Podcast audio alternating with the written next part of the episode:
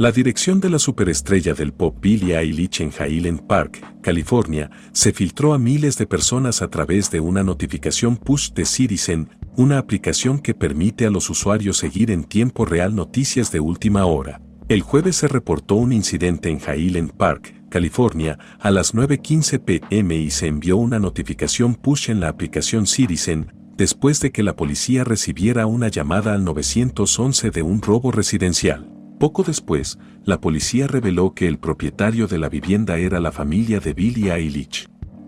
La notificación push incluía la dirección exacta y fue enviada a más de 178 mil personas según las métricas de la aplicación, con casi 78 mil usuarios viendo activamente esa notificación. El viernes por la mañana, la aplicación Citizen cambió la dirección del incidente, pero la capacidad de Citizen para revelar las direcciones de los domicilios en su plataforma plantea algunas señales de alarma de privacidad.